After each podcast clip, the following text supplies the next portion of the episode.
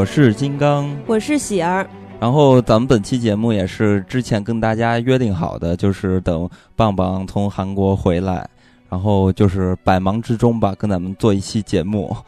呃，然后本期呢，咱们就来回顾一下一六年的韩国电影，呃，还有展望一下一七年的韩国电影。所以，棒棒跟大家打个招呼吧。嗯哈喽，大家好，我是棒棒。本来应该岁末年初的时候早一点做这一期啊，但是因为我呃最近实在是比较忙，然后正好找了三天的时间来北京出差，然后现在已经接近夜里十二点了，我们还在对录这个节目。嗯呃，其实棒棒也是。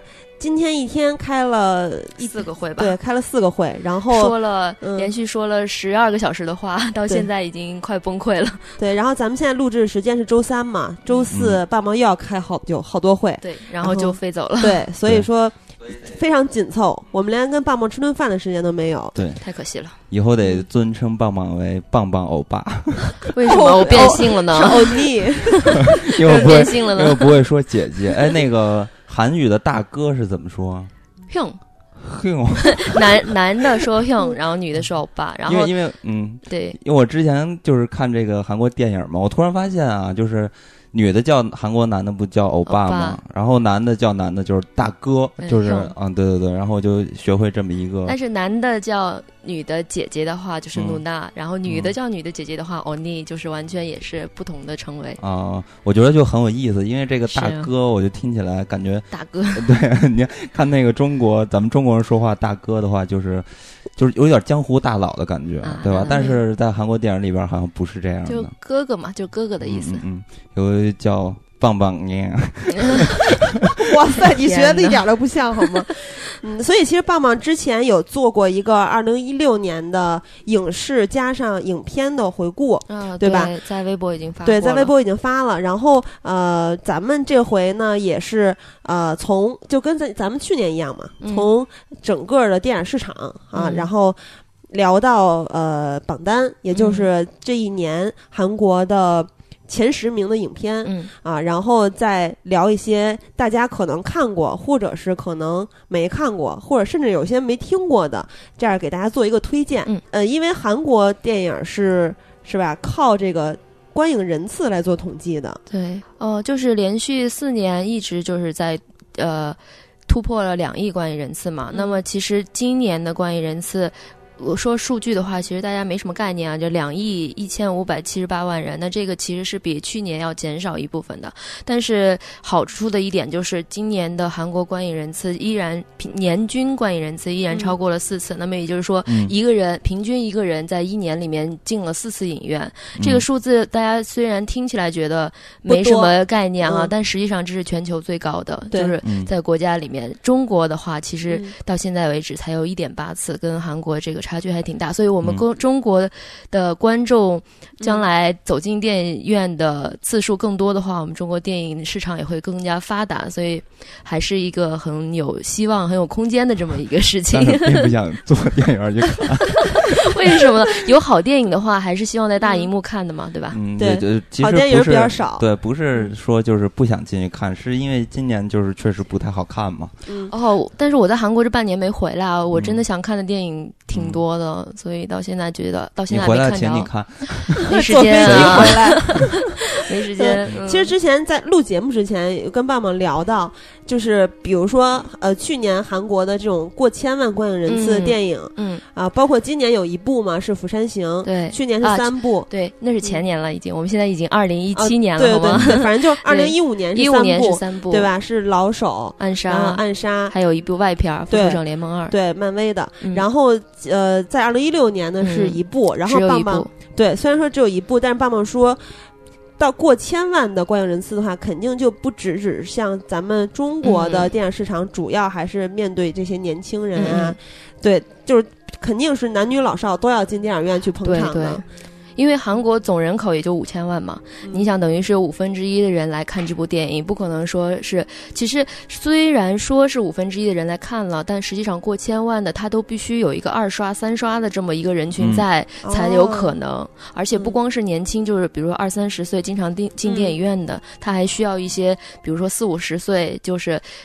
听到听说这个片子特别好，然后专门找来看的这种观众才能加起来才能过千万。对，所以其实挺不容易的。说起来，对这个观影人次四次，然后首尔的人均观影人次已经到达了六次，对，是吧？嗯，哇塞，首尔的影院真的走几步就是一个。所以说，这其实也跟就是咱们大陆的和韩国的这两边儿。就是受众的宽窄有关系是吧？大陆这边的观影人次少，也是跟比如说一线、二线、三线城市，还有就是年轻人或者是中年人，是吧？这样这个观影的宽窄都有关系吧。我觉得现在韩国人的娱乐生活，看电影真的是太常见的一件事情了。你不光是周末作为一个。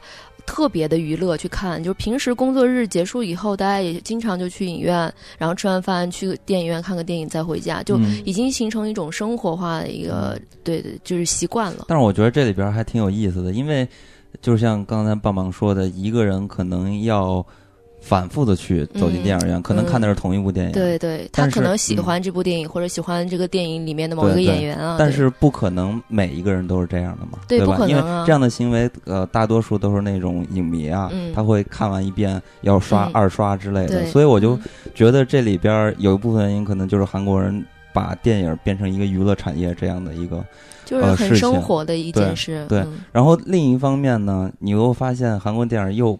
不一样的一面，就是说，呃，韩国电影可能对于大多数的老百姓来说，它可能是一个娱乐产物。但是呢，咱们看这个一六年，包括一七年，一七年可能重点更值得说一下，就是韩国的电影呢里边有很多进行自自黑，或者说是对于社会批判，对对对，这个其实就脱离了这个娱乐的性质了。所以我觉得这里边还挺值得观察。我觉得傍晚应该。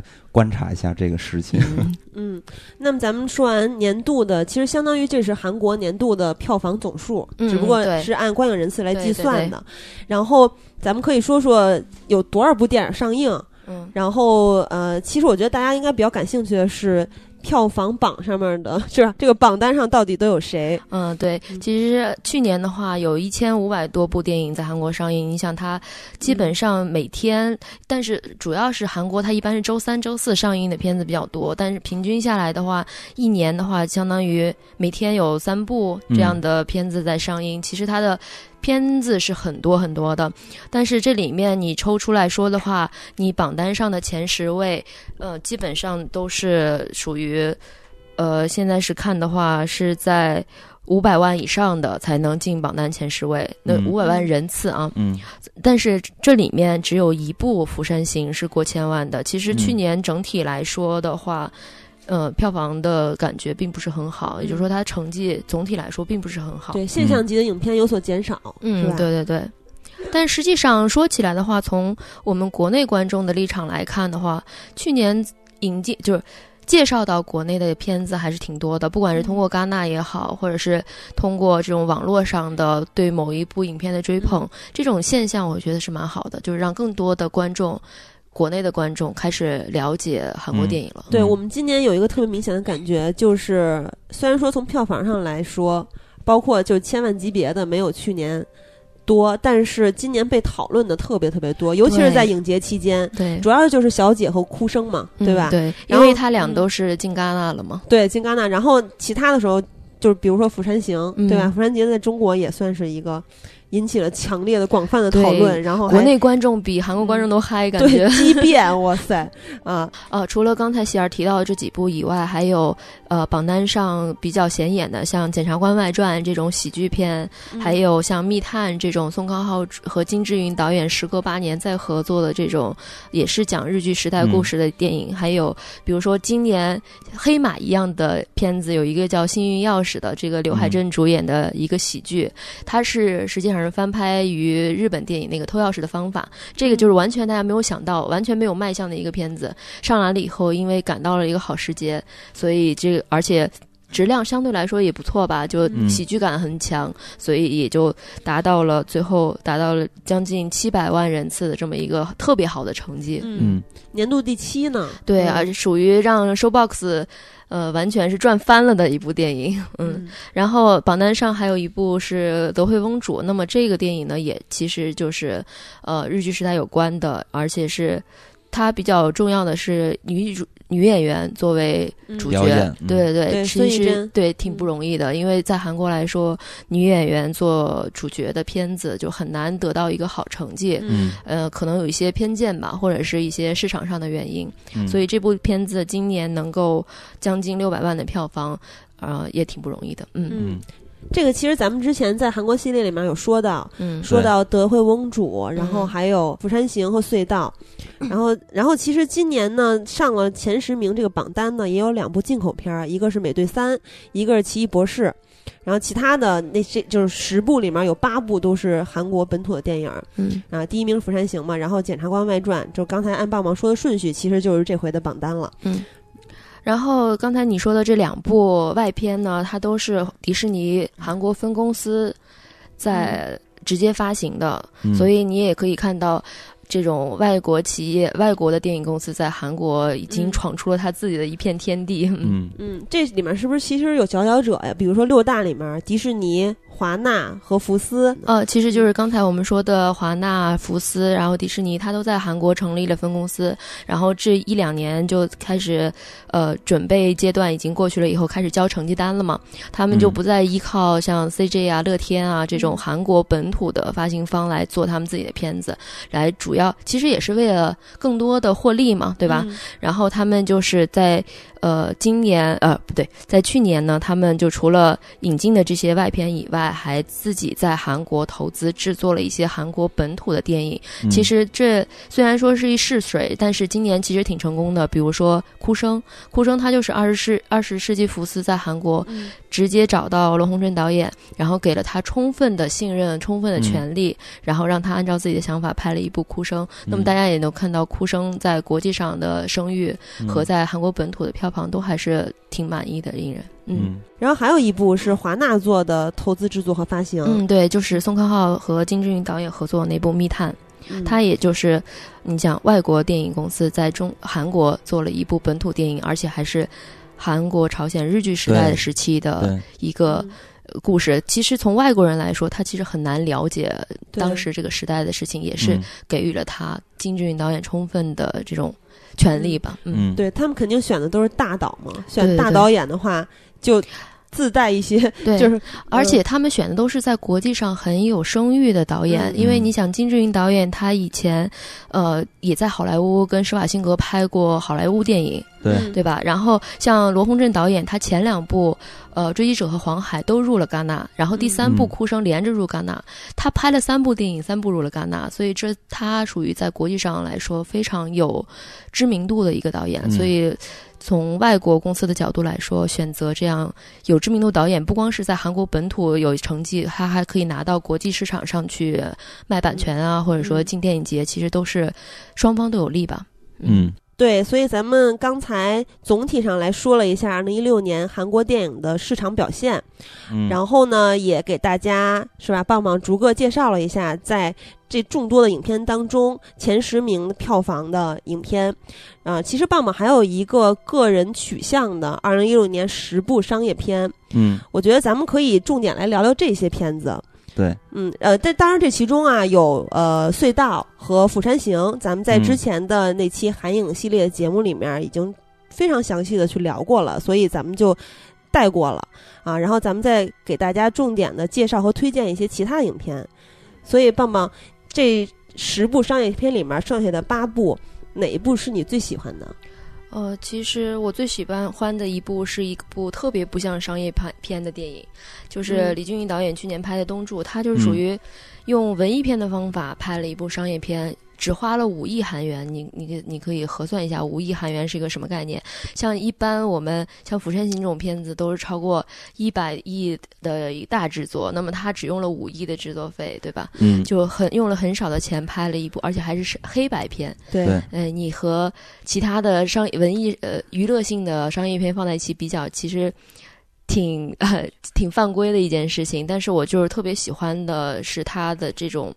电影里面的这种感觉，就是它让你觉得特别的有一种压抑感，但是你又觉得这种压抑感是你觉得，呃，你能体会到人性的这么一个东西。就是怎么说呢？就是它是用一种很诗意的方法去展现这个日剧时代这个人与人之间的选择，包括两个除了东柱以外的另外一个就是朴正明饰演的那个宋梦奎，他们两个人是在这个。国家灾难之前选择了不同的一个道路，其实这种比较让我也觉得，呃，就是李俊毅导演拍的非常的好，嗯，而且李俊毅导演他之前大家知道他拍什么《王的男人》啊，嗯，对吧？然后拍这个去年前年的那个《私道》，都是这种很华丽的古装片，嗯，对吧？男人和男人之间的戏，《私道》咱们之前不也聊过吗？对对，去年前年聊白想的时候聊的吧？对对，有我非常喜欢的刘亚仁。呃，有我非常喜欢的宋康昊，然后今年这个东呃，去年这个东珠呢，就属于那种爆米花大片里面的一股清流，对，就看的过程中感觉。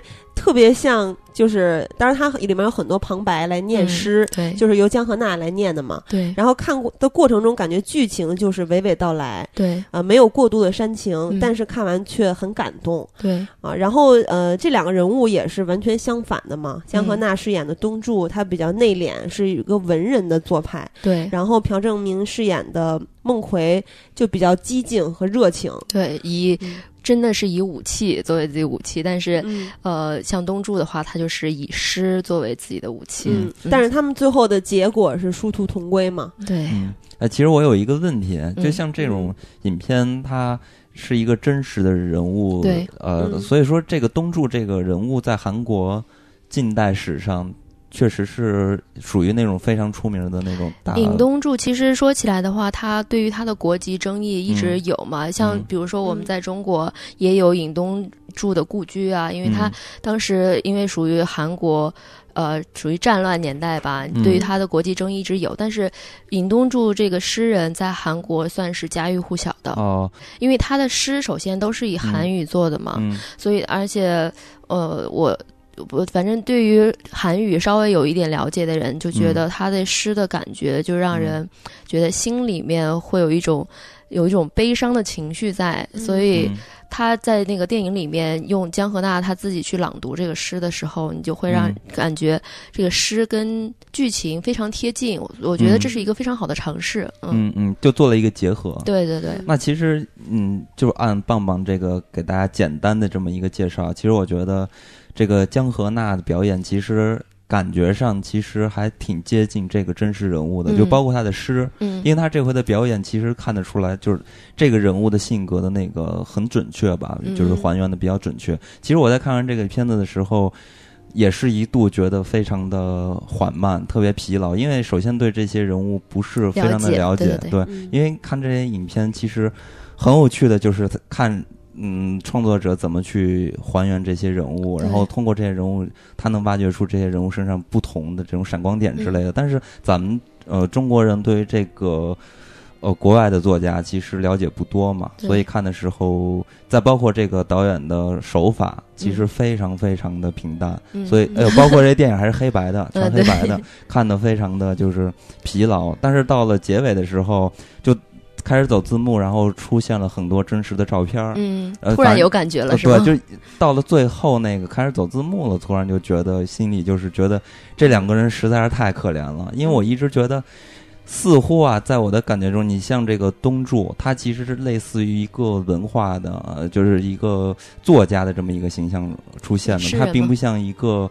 就是要干那个革命的那种革命家的那种身份，嗯，那这个宋作家就是那个孟奎嘛，他其实是比较偏向于这种激进的革命家，但实际上呢，咱们通过电影，我不知道真实是不是这样，但是通过电影你可以看到，其实他并没有做成什么什么样的事情，就是没有干成嘛，所以我觉得这两个人死的实在是太冤了，而且他并没有说哪条路是。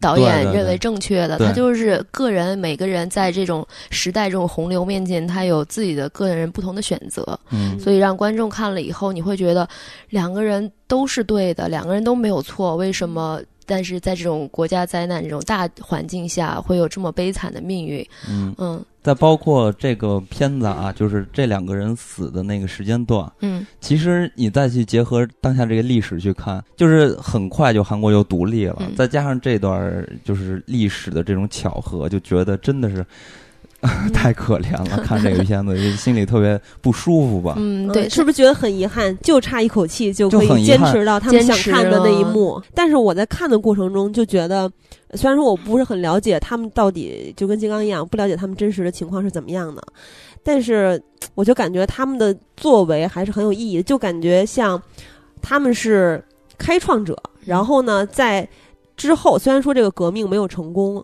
同志仍需努力，但是就是在他们死掉之后，之后他们也也后继有人嘛，然后就还是很伟大的。对，所以你俩刚才说的都是从剧情角度来说嘛，因为是我们作为外国人，首先不是很了解这个故事的话，就会有这种从故事性上面来去看待这个电影。但实际上，这个因为这个人物和这个事件在韩国来说，基本上众所周知了吧，所以其实你拿着一个。大家都了解的这么一个故事脉络来拍这么一部电影，对于韩国人观众来说，并没有什么怎么说新鲜感啊，或者说有没有没有什么悬念。但是观众就是很喜欢的原因，还是因为李俊英导演把这个整个的氛围，对整个的氛围也好，包括他的脉络，他选择的一些关键的点，都有他自己，我觉得很有很敏锐的一个点。当然，这也不是敏李俊英导演自己的自己的。呃，成果吧，等于说应该说是那个深渊直作家，他作家他不光他以前拍过很多很多独立电影，然后也是非常有名的一个独立电影的导演。那么他这次拿到这个剧本给李俊一拍，所以也是他俩，我觉得两个强强联合。嗯。嗯，哦，其实韩国管编剧叫作家是吧？对他们叫作家，也叫编剧，但是我因为韩语里面说作家有点叫惯了。嗯，因为我看那个 电视剧里边也都管编剧叫作家。对，电视剧也是叫作家。嗯，所以像这样的小片，咱们就说到这儿，因为主要还是希望可以推荐给大家去看这部影片嘛。哦，但是大家有可能会觉得非常的闷 啊，有可能。但是看到结尾就好了啊。OK，嗯，对，所以咱们接着来说一些可能大制作一些的片子。嗯，那接着就说一部我真的是可能在观影的过程中一度都非常的激动的一部电影。对，就是我我我是我是这么觉得，就不管你是喜不喜欢这个片子的故事之类的，但是你看到这个片子里边香艳的镜头，肯定很多人也坐不住了。这个电影就是《小姐》嗯，然后在一六年也是。呃，呼声很高的一部片子，然后我相信很多人也都看过了。那其实我也不是一早就看了这部影片，因为毕竟在国内有这个是吧，就是拿不到这个片源嘛。然后很很久之后才看到这影片，看完这个影片，我就觉得可以排到我今年的这个啊，对对，一六年的观影的十佳电影之一。嗯，因为这部影片其实它有很多很多的话题性。就包括这个片子，首先是一个女童的外衣，对。对，然后在女童的这个包裹中，但它其实潜潜在的文本讲了很多很多东西，包括小姐和女仆之间的。爱情，这本身在那个时代，那个时代其实它也是一个日剧时代嘛，对，所以它还是偏向于传统，还并不像现在这么开放，所以这就是一个非常具有争议性的一个话题。再加上这个片子里边有一点类型化的这种。呃，悬疑啊，复仇啊，惊悚啊，这种，这因为这也是呃朴赞玉的这个风格嘛，个人的一个风格，所以说这个故事本啊，还有一个最重要的就是女权，所以说这个影片其实它是包裹在这个呃女童之下，但是里边有很大的文章可以去发人去解读啊，去探讨的，所以我特别特别喜欢这部影片，而且。呃，我个人其实看这种同性恋的作品不是特别多，但是呢，这部《小姐姐》是目前我看到的最让我喜欢的女童的电影。因为这部影片其实它并不像我看到的很多那种女童电影或者同性恋电影，大部分大家接触的都是偏向于文艺的或者艺术性的，它可能探讨实验性，对，它可能探讨性啊，探讨两性的关系这种，呃，离大家的生活比较远的这种话题，但是呢。这个小姐其实她关注的更多的其实就是比较贴近于当下的这种主流，你包括现在这个女权的时代，再加上咱们呃就是东方人啊特别关注的或者特别熟悉的这种主仆之间的关系，男人和女人之间还有历史。这段儿就揉杂在一起，所以这个影片它有它又有很强的这种故事性，它并不像那些艺术电影一样，就是看的云里雾里的。这个片子的故事性还特别强，所以就观感特别好。然后呢，这个片子技术就更别说了，就是大家如果看过那朴赞玉的电影，都知道他的，尤其是那个，我是从那个斯托克开始发现，就是他的那个技术特别特别的强，特别特别的精致。包括咱们这期节目的开场音乐也是小姐的这个配乐，所以其实我个人还是很喜欢这部影片的。小姐应该可以说我应该是我在二零一六年院线刷的最多的一部影片。嗯，呃，当然不只是因为何正宇的关系啊，大家 也知道。嗯，我是觉得朴赞玉这部电影是。非常让观众容易接受的一部电影，就是没有他以前那么暴力、那么血腥，没有那么刺激性的东西在里面。所以有人说他变了，是吗？有的人说他变了，但是我觉得他对于这种感情之间的把握也好，包括呃他的一些在剧情发展的过程中他心理变化的一些描写，我觉得还是延续了他一贯的一些作风，包括他的服化道都非常非常的讲究。对，电影美术太精致了。对，这也是他一直以来坚持的一个东西。也包括他这次的，包括在我印象中啊，服装导演啊，化妆导演啊，还有那些。呃，美术导演基本上都是跟他合作很多年的这些老关系啊，那么也就是非常了解他的需求，而且我觉得除了刚才金刚所说的这些以外，我觉得小姐很成功的一点就是，因为它是翻拍的作品，它是一个改编的作品，它原作是英国的小说，然后又后来有英国的电视剧，然后他把这个故事内核拿到韩国来，除了保持它原有的东西以外，他加入了很多很多韩国那个时代的元素。所以本土化做的非常成功，所以我觉得它是本土化做的非常非常成功的一部电影。嗯嗯，哎，那你原来有看过他那个三集的英剧是吧？对我很多很多年之前看过一次，所以我到现在其实没有什么太多的印象。但是我看好多人评论，有些人会更喜欢英剧的版本，因为他可能觉得英剧的那个怎么说，呃，演员不可替代，对，不可替代，或者说。更喜欢那里面的感情的表达方式，但是朴赞玉可能会加入一些惊悚啊、悬疑啊这种外核，包括他最后加了一些复仇啊，或者是对于伯爵这个角色又加了很多戏在里面，所以有些人会可能不了解原著的人可能会喜欢呃朴赞玉导演这个版本，但是我是觉得从韩国电影。的角度来说，朴赞郁导演这次的作品不光是在韩国能够被人接受，在国际上也是有很多的奖项的鼓励吧。嗯，对，其实咱们可以简单说一下，大家也都知道他在戛纳电影节的时候有提名金棕榈，嗯，然后呃，还有就是美国国家评论协会奖。拿到了五家外语片的提名，嗯，还有评论家选择电影奖拿到了最佳外语片的提名，华盛顿影评人协会奖、波士顿影评人协会奖，啊，波士顿是直接获了最佳外语片，然后还有拿到了最佳摄影，嗯，洛杉矶影评人协会奖是拿到了最佳艺术指导和最佳外语片儿，然后韩国本土的青龙奖上面有拿到了最佳女主，就是金敏喜，还有最佳女星，对对，还有新人女演员金泰梨，啊，还有最佳美术，嗯，啊，当然还有他一共啊就。是提名就有一二三四五六七八，对，但是他一共提名已经有了八项提名了，最后是拿到了三个奖，成绩也是非常好。然后还有在亚洲电影大奖上面也是有六项提名，所以其实他的获奖情况看起来也是非常可观的。嗯，对，尤其是美国的主流的评论。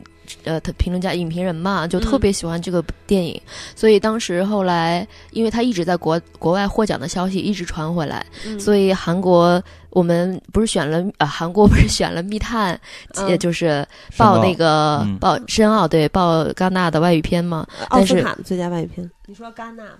哦，对对对，呃，我们选了，然后的，所以韩国选了密探去申奥，有好多人就在说，为什么不选小姐？小姐已经证明了，就是它是一个美国特别喜欢的一个电影。嗯，为什么呀？就为什么？就大家就会提问嘛？就为什么不选小姐？啊，对，这肯定也没有答案，对，没没有答案。嗯，然后其实呃，在原作里面，小何树这个角色戏份是比较少的，是吧？对，这个伯爵的话，其实是加了很多喜剧的元素，嗯，给他这个演员，而且呃，伯爵这个角色在写剧本的过程中。朴赞玉导演也说他会看了一些何正宇以前的一些片子，然后就会。有有一些得到一些灵感，加入一些何正宇特有的元素在里面，其实就跟原著已经完全相差很多了。哎，特有的元素吃了吗？这 这回吃了吗？吃是吃了，吃了朝鲜冷面，吃的不多。哦，我都没有印象啊，没有，就是何正宇特有的那种怎么说冷幽默吧，然后他有一种黑色幽默的东西。嗯嗯，可能对，就这回的角色也没法疯狂的吃啊，像他以前一样，对吧？人家毕竟是一个假伯爵嘛，对对，没法像黄海里边一样。嗯啊，刚才说到吃，我忘了一个最重要的一场戏，就是他吃桃子那场戏。我想看过小姐的人应该都不会忘记，对吧？对对对，他吃个桃子，然后溅的到处都是，你能看到他那个桃桃汁喷出来的那个场面，所以非常淫乱。怎么会淫乱呢？然后因为这个是吧？暗喻啊啊，好吧。然后他其实后来在记者会的时候有提到说，这个场面，因为大家都在提问嘛，你吃戏的场面，他就说，呃，是朴赞玉导演曝光呢，还是他自己说的？我忘记了。就是说，他为了让这个桃子的汁液能够更好的喷溅喷出来，所以在。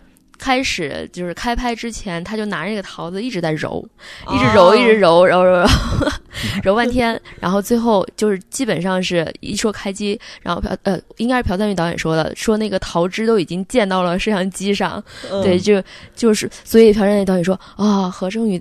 真的对吃好有研究啊，所以他还挺有演孙悟空的潜力。孙悟空 没有他的冷笑话，你不用理解他，他无法接都一般接不上。对，刚才咱们竟然把这个忘了，嗯吃桃子太重要了。对，当时我看的时候，我都觉得是吧，就像高潮前的一个前奏一样。嗯嗯，这个片子里边其实最重要的呃还是这两个女性嘛。对，因为。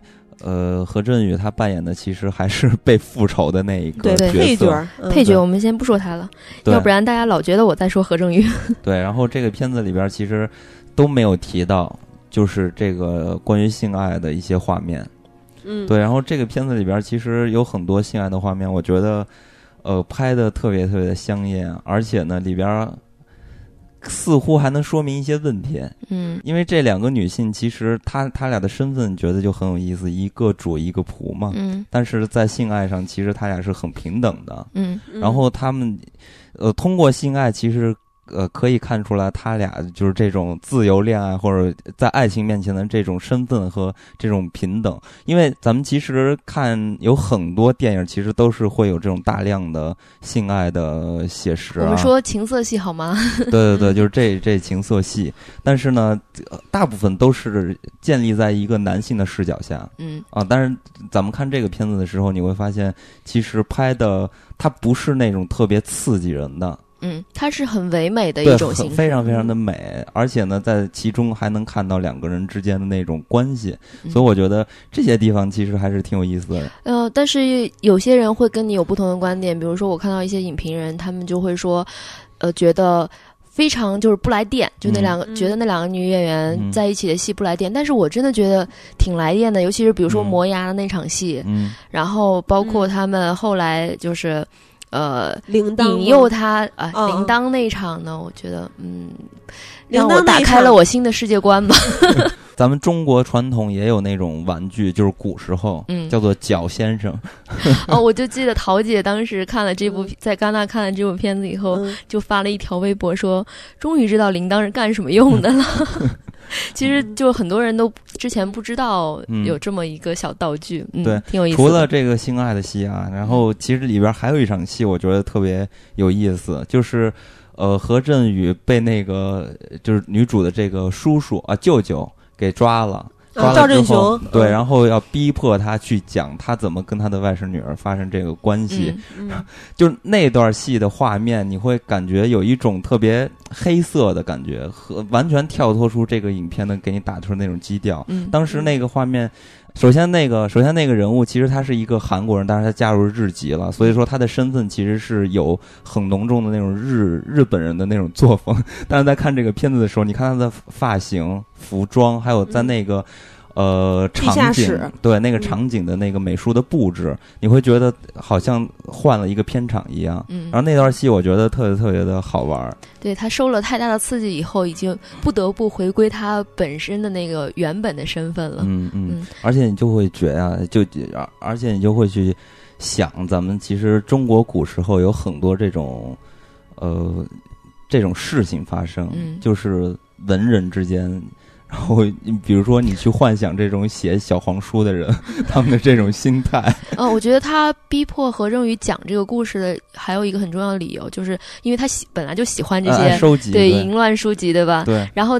这对于他来说是一个很好的故事，所以他对他来说也是一个我觉得挺有意思的一个设计。而且这个故事其实我我觉得特别好玩，就是说这个人物给他加的戏特别，虽然说这个人物描写特别少，嗯，但是通过这场戏能就是很深的去刻画出这个人物到底是怎么样的，对于这种癖好的这种奇妙的这种心理。对。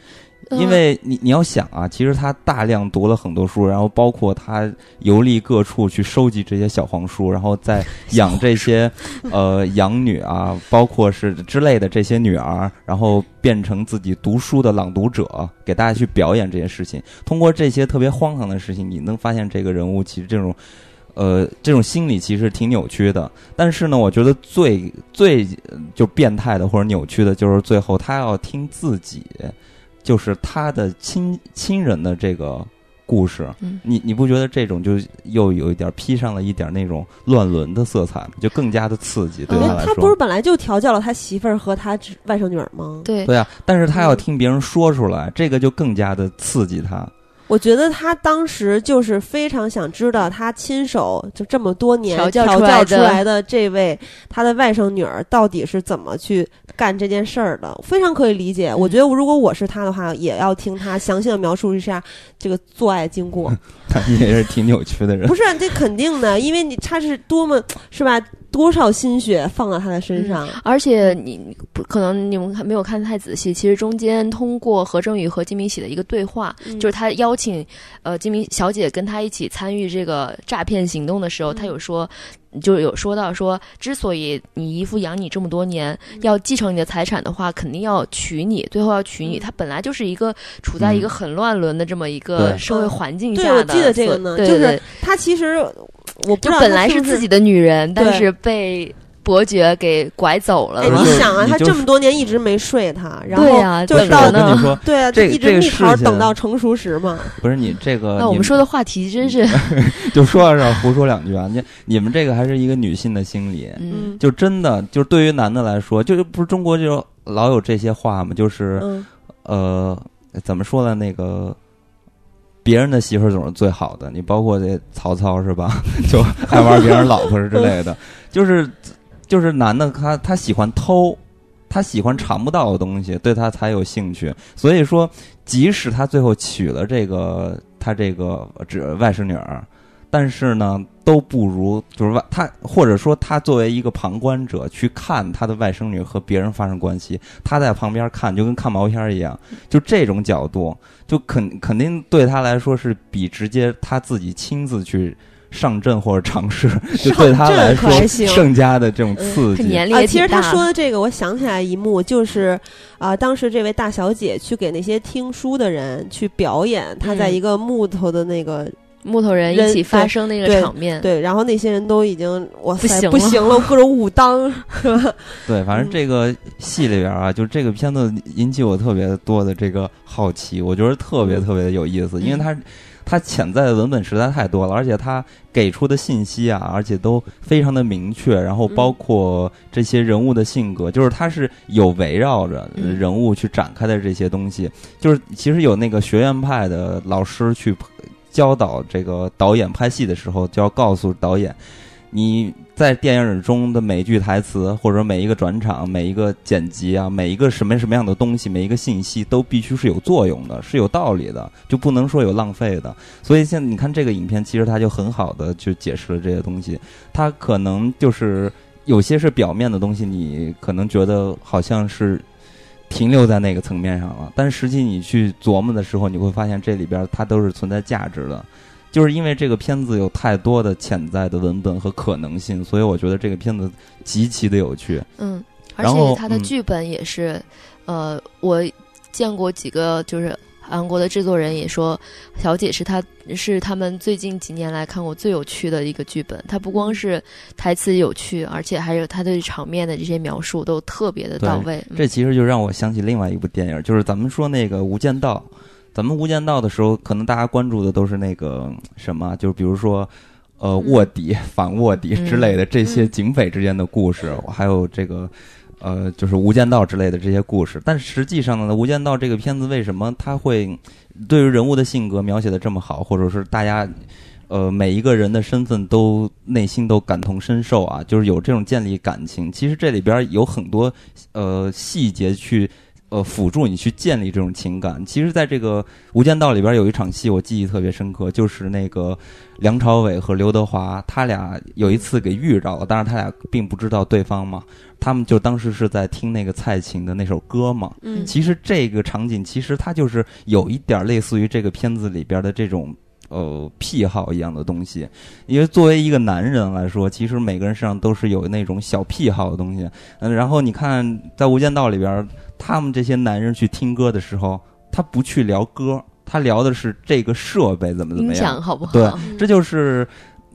描写一个人物的时候，他不是通过这个旁白告诉你这个人的身世和他的这个成长啊，他的故事什么样的，而是通过表演，呃，添这些戏和信息，然后告诉你这个人是一个什么样的人，就让我想到了这样。虽然说这个例子可能不太一样，但是他们的那种信息的这种辅助建立这种情感，其实是内核其实是一样的，或者手段其实是一样的。所以说，正是因为有。这些人物身上有这种小的怪癖和性格，你才会喜欢这样的人物。你包括这两个女性，其实也是非常有意思。当当时他们在发生性爱的时候，呃，刚开始就这个。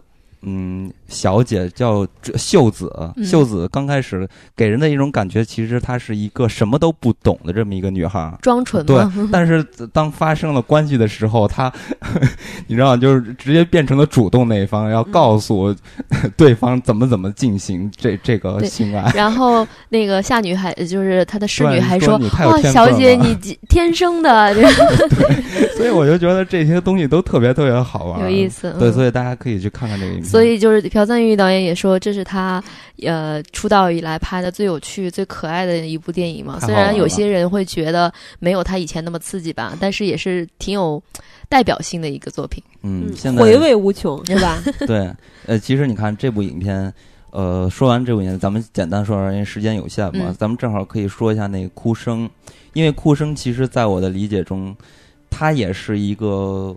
就是掩藏着很多很多信息量的东西，但是我个人感觉他就是没有很好的去把这东西利用好，呃，也有可能是我个人对于宗教各方面不太理解啊，反正看看完之后一头雾水。对，嗯，但是呢，不可否认那部影片有很大的这个信息量，嗯，咱们其实。嗯，咱们之前做过那种驱魔类的电影，嗯，其实一说到驱魔，大家肯定想到的都是那些驱魔人，对西方的电影嘛，啊，然后也是天主教啊这些事情。但其实，呃，我看那个韩国的电影，你看从那个日剧时代就能看到韩国人很很多都去信仰天主教，然后耶稣什么的。其实韩国人的信仰其实也是比较偏向于西方化的吧。对韩国，他有宗教的人太多了，经常走在路上就会有人跟你来传教。呃，反正总之，大家通过看电影，还有反正我个人获得的消息啊，就是这个 读一看一些读物，然后是知道这个韩国人好像就宗教是天主教和什么耶稣基督什么的这些是好像占有率是比较高的，比重比较高的。所以看这个影片的时候，可能对于韩国人来说。是不是可能比咱们中国人相对容易门槛接受？而且他们很自由，就是你自己愿意成立，你也可以自己成立一个。那不叫邪教是吗？呃，韩国没有邪教，邪教只有中国才有。它不叫邪教，就是说你们自己愿意，比如说有有固定的成员，有几个成员，然后他有一定的团体，就类似于可以运营，就是独立教派呗，教啊，他们都可以很自由。对，那这个教的人如果像法轮功一样，就是是吧？这就那就是违谋财害命了，这不行吧？那肯定不行，不行。那是违法。邪教是咱们中国 特有特有的一个词语。然后我就想问问棒棒，因为当时你也在韩国了嘛？就这部片子上映的时候，在韩国的这个。口碑怎么样？嗯，首先它是因为在戛纳已经就是呃。被介绍了很多，所以在戛纳之后很快就上映的一部电影，所以它其实趁着那个戛纳的热潮，所以就是让很多观众想去了解这个电影到底讲了什么。但实际上，很对于电影来说，真的产生了很多讨论。这个真的是因为很多人看完电影以后，真的像金刚刚才所说的，一头雾水，他不知道谁是好谁是坏，他也不知道这个故事到底是谁在跟谁打，就好多人都。看不懂，看不明白，所以呃，所以呃，对，所以因为他看不明白，所以他还才会去二刷，或者是二刷还是不懂，所以所以他才会在网上引起了很激烈的讨论。那么这样的话，其实是促进这个，相当于像自来水一样，在帮他做营销的这么一个方式。呃，其实我觉得这部片子肯定是要二刷三刷的。虽然说第一遍。我我能知道谁是好谁是坏，但是我不明白他为什么要这么表达。嗯，然后你所说的，他引起了广泛的讨论，大家都是吧？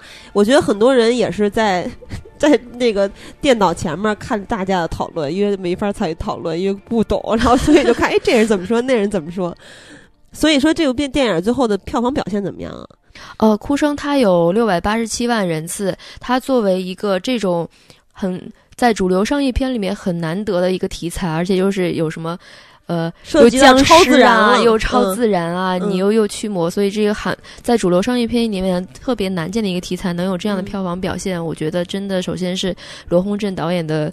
个人的号召力，然后包括演员黄正明、郭度元他们的这个表现也真的是挺好的，然后再加上戛纳的这个宣传的效应，所以加起来以后，还有包括刚才我说的这种社会讨论，加起来以后才有这么高的票房。我觉得也是作为罗洪镇导演来说，他之前两部都没有超过两百万的，嗯，所以这次也是对于他来说成绩很好。而且还有一个问题是他之前两部电影都是十九禁，就是十九岁以下观众不能观。看的，但是这部这么吓人的片子居然给了十五禁，所以他就有很多更年轻的观众来看。所以罗恒镇导演有一次采访里面还说自己吓了一跳，说到了到了影院里面发现有好多小妹子，你知道吗？就跟他说：“哦，我终于也有少女范了。”就是他，他就觉得第一次见到这种场景。嗯嗯，所以说这部片子在韩国应该他的讨论要超越《釜山行》吧？因为在中国的话，全年来说，呃，我。感觉《釜山行》是引起讨论最大的一部韩国电影，因为有两派人嘛，不停的撕。像小姐和哭声的话，就相对单一一些。但是这个哭声在就，但是呃，在韩国来说，《釜山行》应该是一片叫好吧？哭声是引起了大家讨论，不过这个讨论应该也是没有说好和坏的讨论，而是建立在对剧情是怎么回事的讨论上，对对对，就是《釜山行》的话，因为它。的故事其实很简单，你好人撑到最后，降妖除魔啊，打妖打僵尸啊，对吧？它是一个过关斩将，非常本土化、贴近，怎么说呢？应该说是非常让你觉得。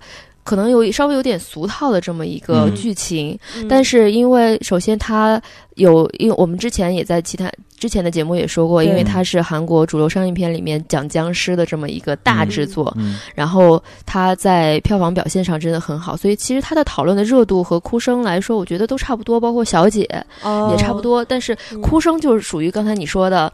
就大家针对剧情实在是有太多的疑问了，嗯，所以一直在问导演到底谁是好谁坏。对，其实我看这片子的时候，并不是纠结于谁好谁坏，其实谁好谁坏还是挺容易看得出来。真的吗？好多人都不知道呢。但是我我跟你说，这个片子最大的难度在什么地方的理解上，就是咱们看那个西方的，呃，我我主要是说我啊，因为我不太了解这个宗教，我主要是说我，然后看西方的那个驱魔类的电影。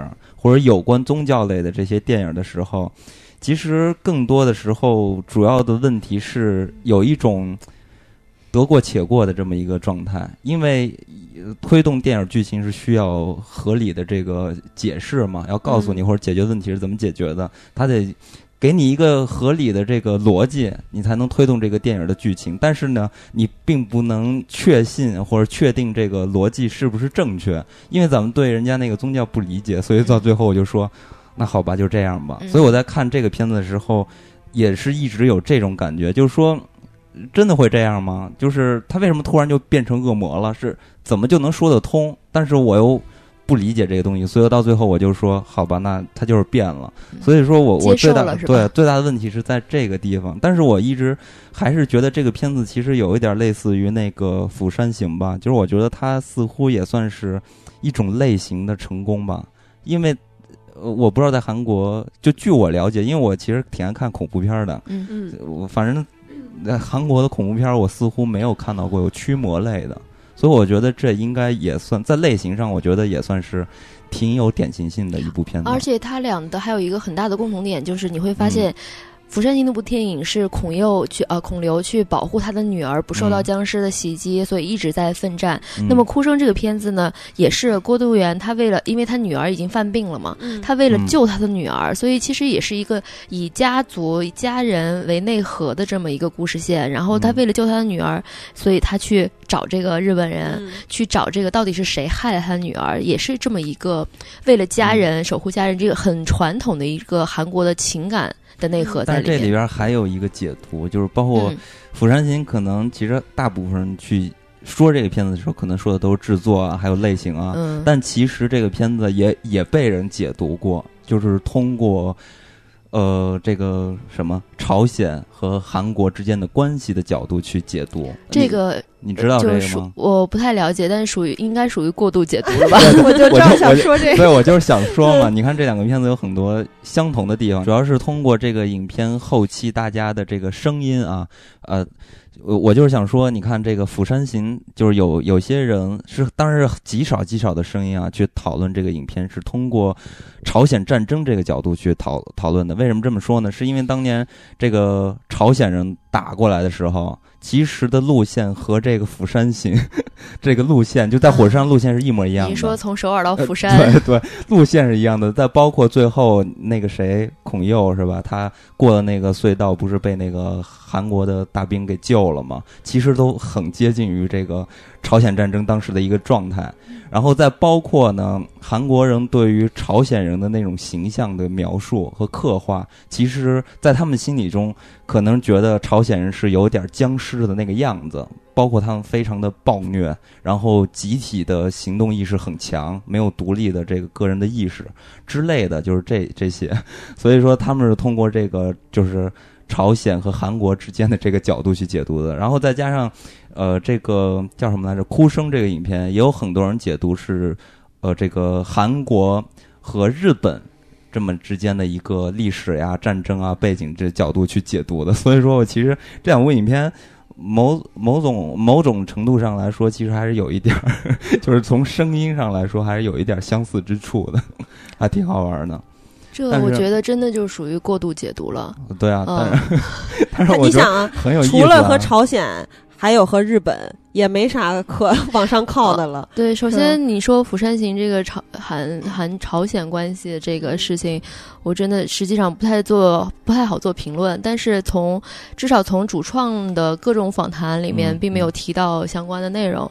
然后，其实我觉得他实际上主要还是对这个社会的这种怎么说人性啊，包括呃，你可以看到他后来对自私自利，还有一些他对社会就包括他那个社会阶层的一些反，比如说他那个其实我们让人恨着牙痒痒那个最自私最最大的反派呢是。一个很大公司的一个常务，那么他表现出来的那种有钱人的那种自私自利，其实也是让大家都会觉得很反感的这么一个。很有共性的这么一个东西，然后其实还有说到哭声，你刚才说这个对日本的关系，这个我可以明确的告诉你，真的不是这样的。因为罗洪镇导演首先要选一个外来人，他首先想的是中国人。那但是因为他不是说对中国有什么仇恨的情绪啊，他只是说。呃，因为在韩国来说，也是跟中国怎么说呢？一说到电影，他会首先会想到说，因为跟中国合作多嘛，会想到找一个中国的演员。后来他又反思了一下，说，那么中国的演员已经对韩国来说这么熟悉了，那我还不如找一个稍微脸生一点的。而且黄晓明演技也不好。就找一个稍微更脸生一点的人一个人，可以让观众更有那种感觉。就是你可能你完全不了解的话，你会有那种恐怖感或者说神秘感。对，所以才找了日本演员。嗯嗯。所以说，结合幕后的故事来看的话，一些解读就站不住脚了。但这个其实我觉得它挺有意思的。对对对，因为哭声的解读确实在韩国也有特别特别多，所以导演他就自己说：“我拍完这部电影里面。”发出出现了好多好多我没有想过的问题，对，这就跟当时那个《让子弹飞》很像嘛。解读完之后，姜文说：“哇塞，这我拍的时候根本没想到啊，这怎么回事？”然后说他觉得很有意思，就像大家在写小说一样。所以这是《哭声》这个影片的一个现象，但是因为有这么多的解读，反而让我觉得这个影片能说明一些问题。就是说，这个影片有很多很多的信息要告诉你，但是呢，可能。嗯，就是可能他，我不知道是不是他没发挥好，或者说他是能力方面的原因，没有把这些东西建立好、组织好，就安排好，所以呢，给大就是在剧情上留下很多空子，因为这样的空子，所以才会有人去开脑洞去说这个东西。所以说，从这个角度来说，这个影片的初衷是好的，但是可能发挥的并不是很好。但是有很多影片引起大家的广泛讨论。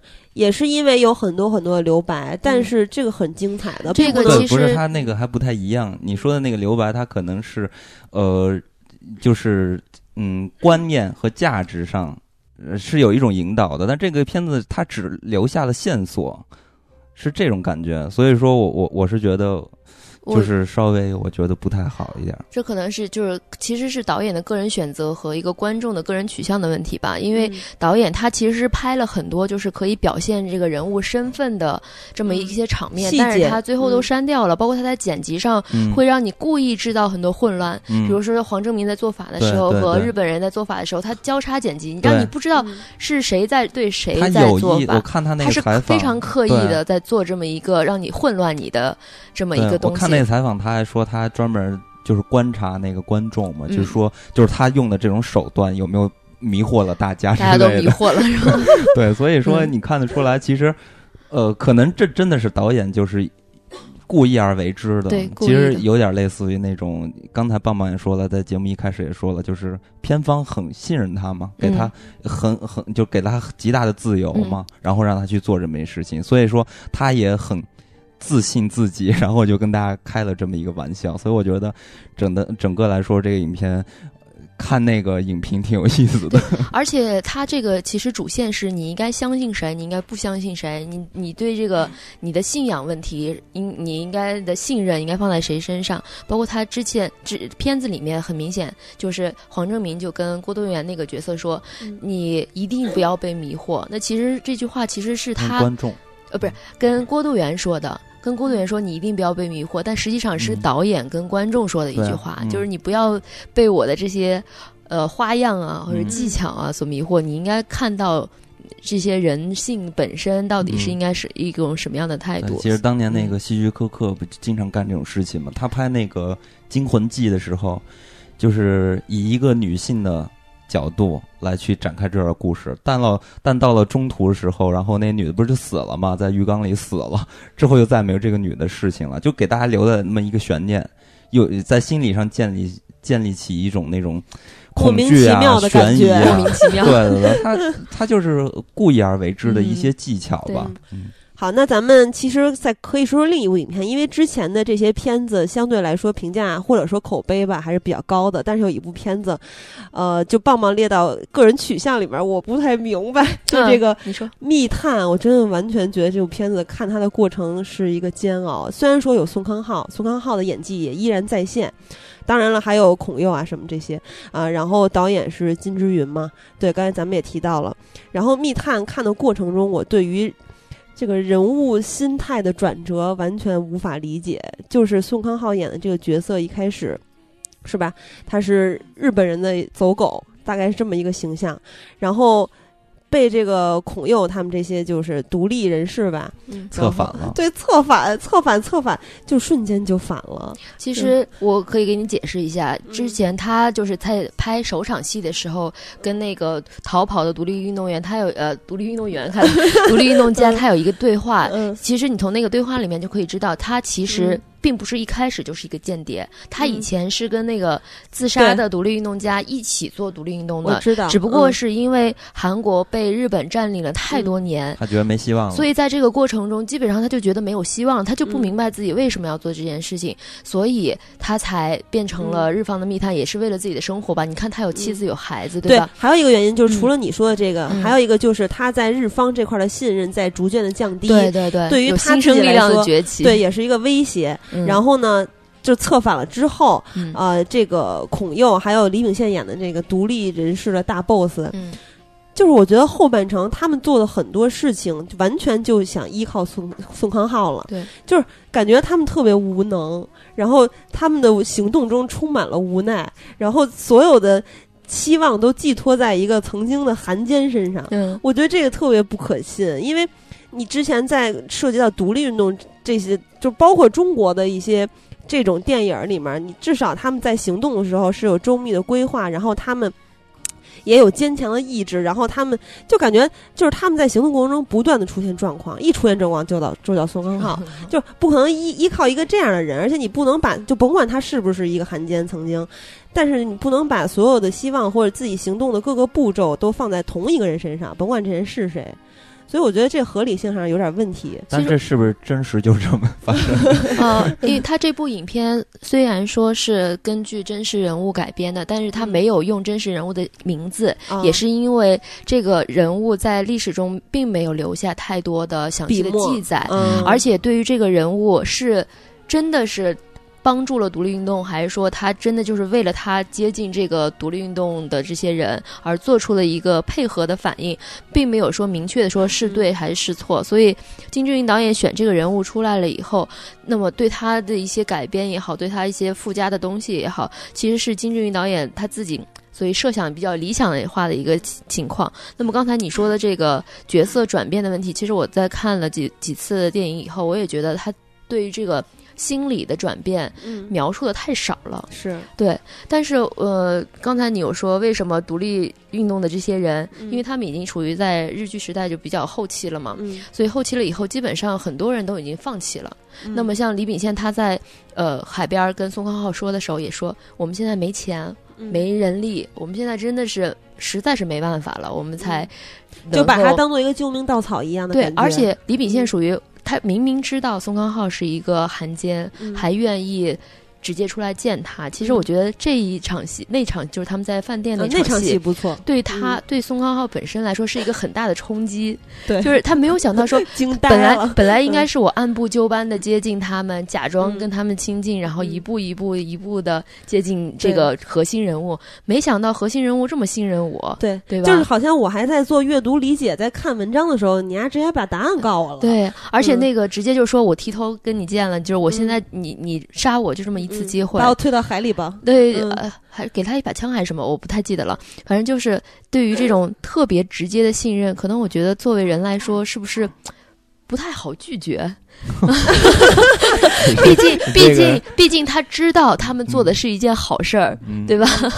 你这就属于 作为一个编剧的身份，我在为这个角色 做着解读。对，因为因为我其实第一次看的时候，我并不是很喜欢，因为就觉得没有金志云导演那种原来那种。特别强烈的个人风格，背水一战吗？就包括《强花红莲》啊，看见恶魔啊，就是他经典的影片，就没有那种特别强烈的，让你觉得一看就是金志云的片子。而且关键一点是，他跟《暗杀》的各方面太像了，对对对。所以你在看片的时候，总会不自觉的跟《暗杀》进行比较。对，当时我看这影片的时候，我就是想到了《暗杀》，然后。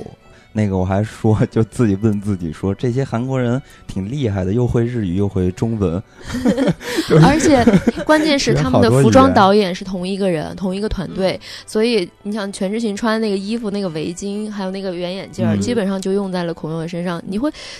很跳戏，你 你觉得这个风格太接近了。对，其实这个片子呢，我可能也是因为看多了，所以产生了感情。对，包括我第一次看的时候，我觉得并没有达到我理想的那个状态。嗯，对。但是第二刷、第三刷的时候，首先觉得他音乐做的非常的好。嗯，他音乐基本上用的都是国外的音乐，而且金志云导演非常的用心，他选择了真的是当时那个时代。嗯。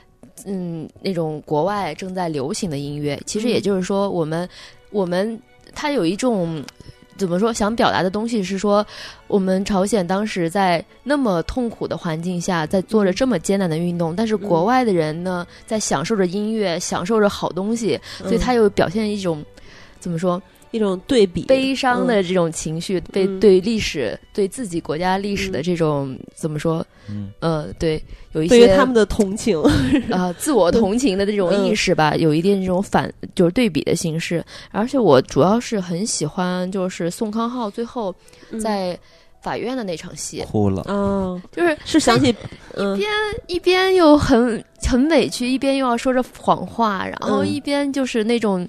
情绪会让人觉得，这个演员真是太太太厉害了，就是那种。反正我看这个影片的时候，发现了一个秘密，也不算秘密了，对我来说是个秘密。当时看那个《杀人回忆》的时候，嗯，然后以为宋康昊是一个矮胖，结果发现这个密探里边宋康昊是原来这么高大。哎，不过你从《杀人回忆》回忆，不过你从《杀人回忆》到密探，也看过他其他的电影，为什么没发现他不是矮胖啊？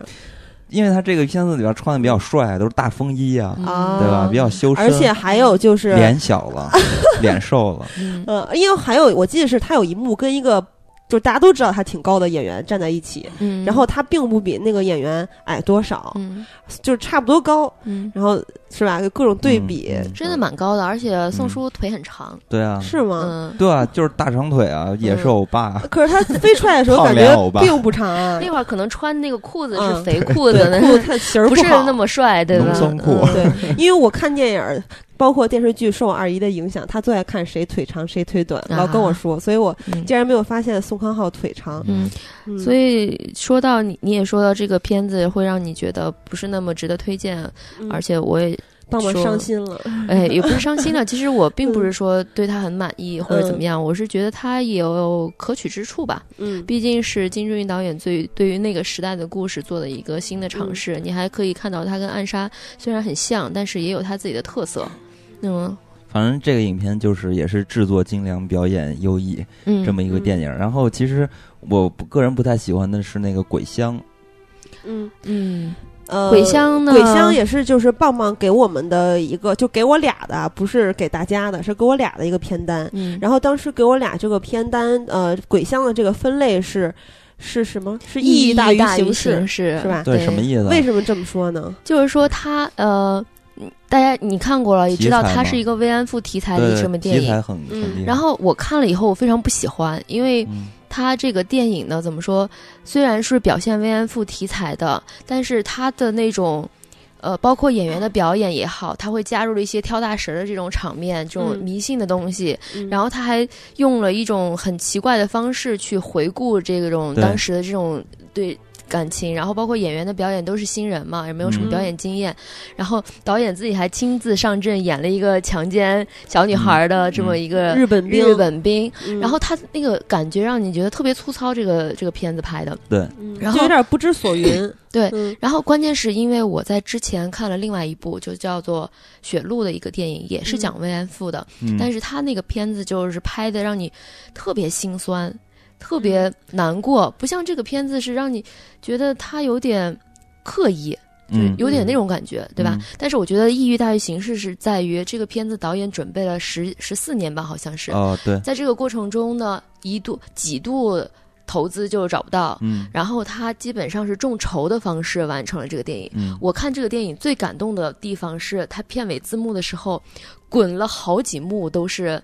那些众筹人的名字，嗯，所以这个是让我真的觉得，在韩国做一部电影能够这么困难，这么不容易。然后，所以，嗯，而且它应该是一个慰安妇题材在院线上的，让大家觉得应该，他韩国经常喊这种口号，说什么是韩国人就应该看啊，什么就这种口号，所以不转不是韩国人。对对对，就类似于这种，就是他们很喜欢喊口号，所以像这种题材的片子，虽然说大家都知道他拍的不怎么样，嗯，但是因为这个题材，因为题材，所以大家都会愿意说去看一下。但是我相对，我之所以推荐给你们，也是因为他去年有很多人在豆瓣上讨论过这个电影，因为大家就会说，为什么我们中国不赶紧拍一部慰安妇题材的电影？这个是不是也不允许拍啊？我那就问广电爷爷了，对吧？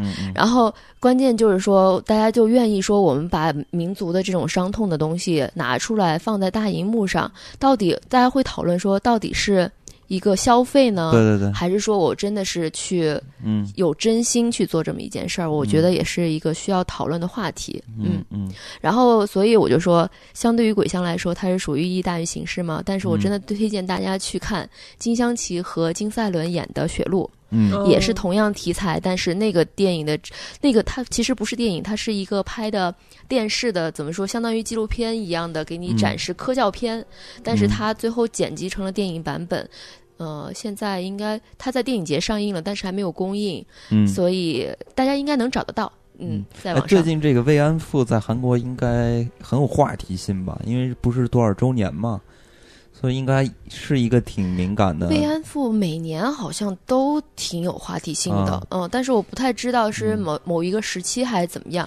也包括我最近看的漫画里面也都有慰安妇奶奶的这种题材，他们在现代社会如何的艰难求生，经过了那么痛苦的年代，但是现在好不容易生活下来了，但是还没有得到一个理想的生活状态，所以就这种反映这种题材的，到你想漫画都有，对，所以其实是一个全民话题吧。对，所以说就是相对咱们国内来说，就是慰安妇这个是这这些特殊的人群，嗯，就是当年受到迫害的这些人群，基本上都没有什么声音出现出现，就好像就很奇怪，社会不太关注这些东西。我觉得可能是大家习惯于把伤痛的东西不拿出来去讨论它。我我我觉得也不太是，你比如说咱们其实有就是。前几年发生各种这种灾难，社会的这种灾难也都有相应的纪念日什么的，但是就唯独这个慰安妇，其实呃真的讨论特别特别少，关注也特别特别低。嗯嗯，我记得在我青少年时期比现在多很多。对我也是，好像就只有小时候听说过。反正就是可能要隔很多年才能听这么一次。好，那咱们其实刚才说了一个比较沉重的话题，是吧？也是比较沉重的一部电影。那咱们还是说说黄晓明啊？哇塞，为什么老提黄晓明？我这是 刚生孩子了吗？哦哦哦，这样啊。然后呃，其实棒棒在这个呃，他对二零一六年的盘点个人口味的这些商业片里面，其实也有呃三部，是吧？呃，不是，呃，其呃也有两部是。亲情小品，一个是季春奶奶，一个是哥哥。嗯，因为首先我很喜欢十这个数字，所以 片单肯定是十部这样的。十部。对，非得凑个十。所以我在各种不同的类型里面，我去挑了一些我觉得可以看得过眼的片子来，就是放在这里。对，挺好的，因为咱们刚才说的片子里面也没有这样的类型嘛。嗯，对，像亲情小品的这个题材呢，其实韩国他们会说什么 human，就是人情温情的。这么对，就类似于这种他发掘人性本身的这么一个一个分类，他有专门这么一个分类。嗯，那么在这个里面，他你看他季春奶奶和哥哥，他都属于家族关系的这么一个分支吧。然后我之所以觉得这两个片子放在这里呢，并不是说我真的觉得他们拍的特别好，只是说他在某些方面有一定的可取之处，包括季春奶奶这个。你会，它里面剧情首先有很大的反转，这个人物并不是说啊，我这我就剧透了。反正这这样的话，你去看的时候，你会发现他人物的关系并不是表面上的那么单纯。而且，我觉得这部电影最好的一点就是他把济州岛拍的非常非常的美。对对，我特别想让你说一下，也是因为呃。因为你的这个片单，嗯，我特别想去看看这部电影，因为我去过济州岛，嗯，然后当时在那个呃，它的海滩不是沙子吗？不是，是那个冷却之后的火山岩，呃，火不是什么，是岩浆，然后反正就是冷却之后的岩浆，然后黑色的，然后柱状的，我觉得特别特别壮观，在海浪拍打上去之后特别美啊。那你看的应该是龙头岩那那一片的大景点吗？对，其实济州岛因为它是一个环的嘛，对，它在某不同的部分，它的海滩的沙滩的颜色啊，包括它的状态都是不一样的。嗯，它有白沙滩，有黄沙滩，有刚才你看那种黑色的礁岩的那种状态的，它都非常不同的地貌都在济州岛可以看到。然后我觉得它这个片子里面，它重点是不光拍济州岛的风景，比如说油菜花这种大家中国游客经常看的这些场面，而且他那个奶奶的角色是一个海女嘛，就是下海去捞下海去捞东西，就是。就是憋着呼吸下的，没有什么呼吸装置，下海去捞。那么他还有这样的人吗？现在还有，有啊，因为我们当时是团建去的，然后其实就相当于是旅游团，所以去了刚才就是我说的我去的那那大景点嘛，然后还去了那个那叫什么山来着，底儿是平的的那个，啊，成山日出，成山日出峰，对对对，旁边设地可知，对对对，然后反正就去了很多大景点，然后其中有一个大景点就是海女，关于海女，然后就让我们去看看海女，然后说海女现在也是越来越少了，对然后我。我看到的都是老奶奶了，基本上对对对，就都是老奶奶，因为他们后面的人也不会去继承这项事业了。然后就说海女其实非常艰难，而且就是他们下海，我看他们皮肤都很黑，然后就感觉褶皱，脸上的褶皱也比较多，然后就觉得他们就下海是不是也挺危险的？因为海女不是也没什么潜水设备吗？是吧？对，没有什么潜水设备，就直接憋着气着下去了。哦，所以季春奶奶演的是一个海女，然后这个电影讲的是她跟她家里人发生的事情，然后还有反转。表表面上的线索就是说可以给大家透露的线索就是季春奶奶就是她以前她的小孙女儿给。走失了，然后可能过了十几二十年啊，十几年之后，这个在广告上看到了这么一个寻人启事，然后这个孙女儿自己又跑回来去找这个济州岛的奶奶，然后他们一个非常尴尬的同居，因为已经很不熟悉了，但实际上在这个里面会藏着一个人物关系的反转，这个就可能要大家去电影电影里面去找答案。但我觉得其实最好的就是除了刚才我说的这个。济州岛的美景之外，它还有一个很大的内核，就是说，你怎么说？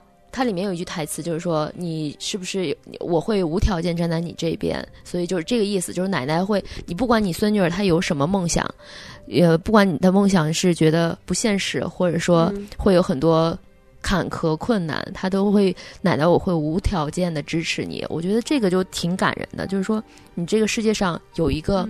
这么有无条件支持你的这么一个人，然后他会最后会问观众说：“这世界上有你也有你无条件支持你的这么一个人吗？”那么其实这种感觉就非常好，而且那个孙女儿是很喜欢画画的，然后她最后就是开了一个画展，就是画这些奶奶在济州岛的这些。生活场景，那个就是非常让人感动。就是他把奶奶的每一个举手投足啊，都记在他心里，然后画出来。所以这个我觉得是让我挺感动的一件一个电影。嗯。那哥哥呢？啊，哥哥他其实也是相对来说更俗套的这么一个剧情，就是兄弟十几年，然后也没有在一起，然后突然间又同必须因为某个原因同住在一个屋檐下。他是，然后两个人从矛盾怎么？找到一个合适的相处的方法，然后最后也有一个呃反转吧。反正韩国人好喜欢反转，大家都知道。所以我觉得这个电影呢，之所以放在这里，就是它跟《寄生奶奶》首先是可以有一个对比的，就是亲情故事的嗯表现方式怎么样，然后大家可以选择。然后哥哥这个就是更加喜剧，他非常的搞笑，而且也是因为演员他的演技。嗯，都是蛮在线的，所以这个大家可以放在一起比较着看吧。嗯，对，然后呢，这两部影片咱们就简单略过，然后因为时间关系嘛，所以咱们赶紧来看一看一七年韩国有什么值得现在就可以关注一下的片子。对，给大家做一个前瞻嘛。对，因为据我的了解，韩国。你看这个一七年啊，首先一七年肯定会是一个非常乱的一一年，然后包括韩国的这个政坛是吧，青瓦台，所以呢，应该会出现很多关于政治的题材的电影。那这个其实就是让咱们中国的观众来说。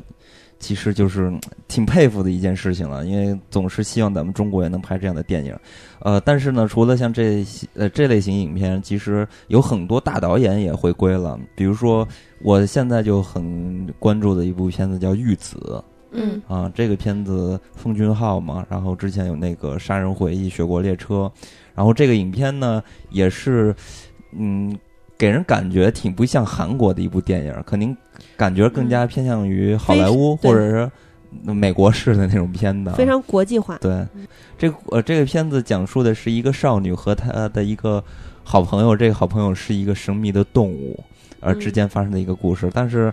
呃，我看这个信息啊，然后就是解释说，有传言称这只神秘的动物是一只转基因猪，超级猪，反正就是一怪物呗，不是，就是巨大的猪。对他们应该是宠物啊，或者说他俩是好朋友。嗯嗯，这个的背景呢，现在说起来，其实宋呃奉俊昊导演一直想隐藏着这个，就做一个神秘感的东西，但实际上媒体已经都曝光了，就是说。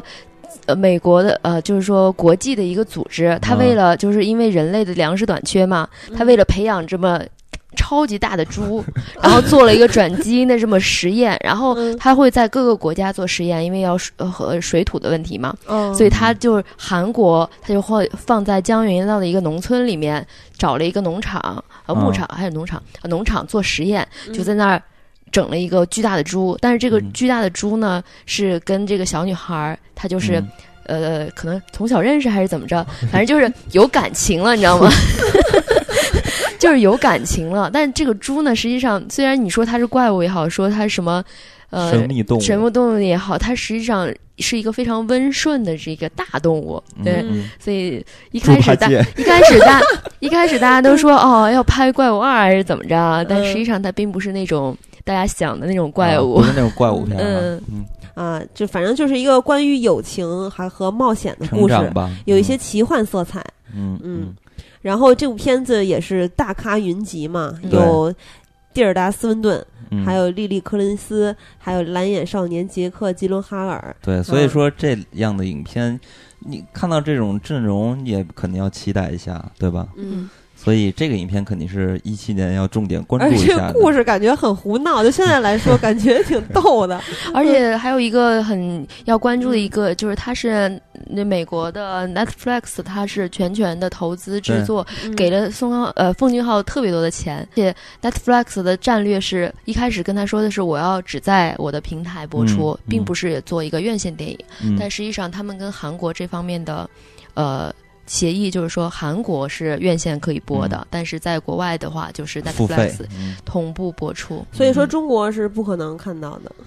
下载啊，可以看到。我说院线，呃，买一个那个苹果 TV 就可以了。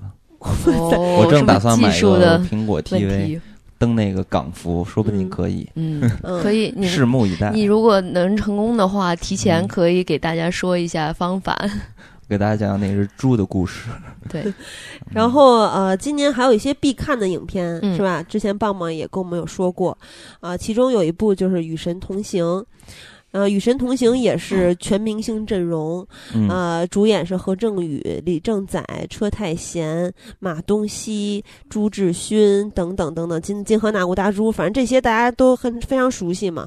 然后导演是金荣华，他曾经拍过《国家代表》，还有《大明星》等等。然后这部电影它是根据一个漫画，就是韩国的网络人气漫画《与神同行》去做了一个改编。嗯啊，然后其实它也是一个奇幻电影嘛。嗯，然后。哦呃，剧情大概就是车太贤饰演的这个男主人公死了之后，来到阴间接受四十九日审判，然后其中呢，这个阴间的使者，也就是。领队是，反正我不太明白。我看地府三差役就是负责把人死了以后，把他的灵魂领到地府的这么一个角色啊，就相当于咱们的黑白无常，对对是吧？啊，反正这个大哥，呃，地府的这个三差役大哥是由何正宇来饰演，也是咱们江陵中国观众非常非常喜欢的。不光你喜欢啊，棒棒，看看这个地下人士要吃什么东西，作为一个鬼。